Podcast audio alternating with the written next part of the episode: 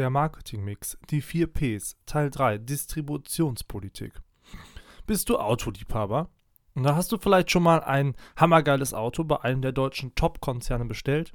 Dann kennst du sicher das Prozedere. Du fährst in die Provinz, zugleich mitten ins Zentrum und in die Hochburg des Autokonzerns und holst dir dein Auto ab. Ja, eigenhändig, persönlich, in voller Liebe. Ja, das nehmen sehr viele Leute auf sich, um ihr kleines Baby aus der Aufzuchtstation abzuholen. In diesem Fall holt sich der Kunde die Ware also selbst ab.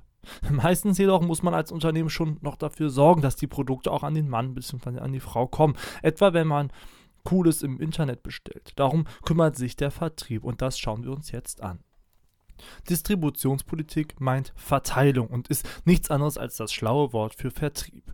Der Vertrieb, haltet euch gut fest, vertreibt die im Unternehmen hergestellten und produzierten Güter. Er beschäftigt sich mit allen Entscheidungen und Phänomenen, die sich auf die direkte und oder indirekte Versorgung der Kunden mit materiellen und oder immateriellen Unternehmensleistungen beziehen. Es muss also nicht immer um das reine Auto gehen, sondern ähm, es kann auch um einzelne, ja, um Einzelteile äh, gehen, die der Kunde braucht. Ja, bei Fragen in Unterstützungsleistungen oder überhaupt dafür zu sorgen, dass der Kunde als König rundum zufrieden ist. Hiermit haben wir gleichzeitig die wahre Nahtstelle zwischen Unternehmen und Kunden gefunden. Hier also liegt die tatsächliche Schnittstelle.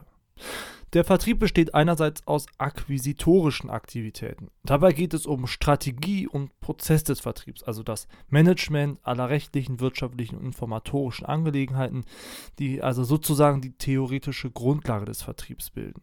Dieses Vorgehen wird inzwischen auch als Vertriebspolitik bezeichnet. Hier geht es darum, sich zu fragen, wie man die Dinge, die man im Unternehmen hat, eben am besten an die Kunden äh, verkaufen kann, welche Möglichkeiten es dafür gibt, welche Ansätze und welche Prozedere. Ja, also alles, das sich damit beschäftigt, dieses Konzept des Verkaufs, des Vertreibens im Grunde umzusetzen.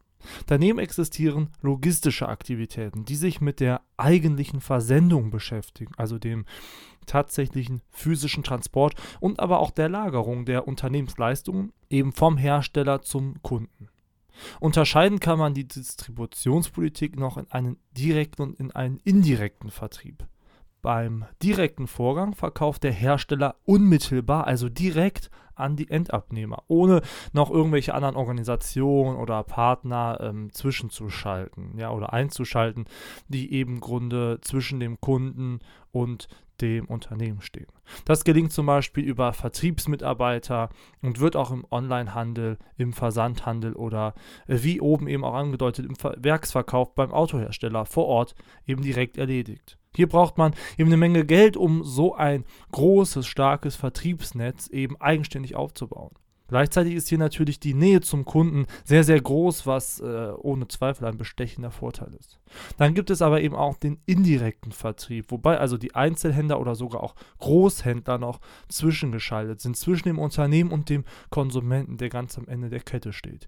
Diese sogenannten Absatzmittler übernehmen dann genau diese vertriebs- und marketingpolitischen Aufgaben gegenüber den Endkunden, die sonst die Vertriebsabteilung im eigenen Unternehmen vollzieht. Hier braucht man als Unternehmen dann kein eigenes, wirklich großes und kostspieliges Vertriebsnetz, hat die Verteilung der eigenen Produkte an den Kunden aber logischerweise auch nicht mehr selbst in eigener Hand. Was besser ist, ist ja wie so häufig dann Ansichtssache.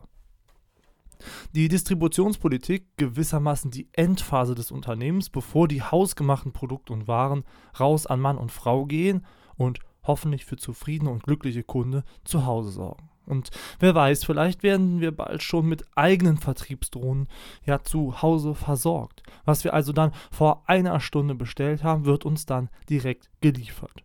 Das zumindest geht auf jeden Fall deutlich schneller, als erstmal sein Auto in irgendeiner fernen Autoprovinz abzuholen.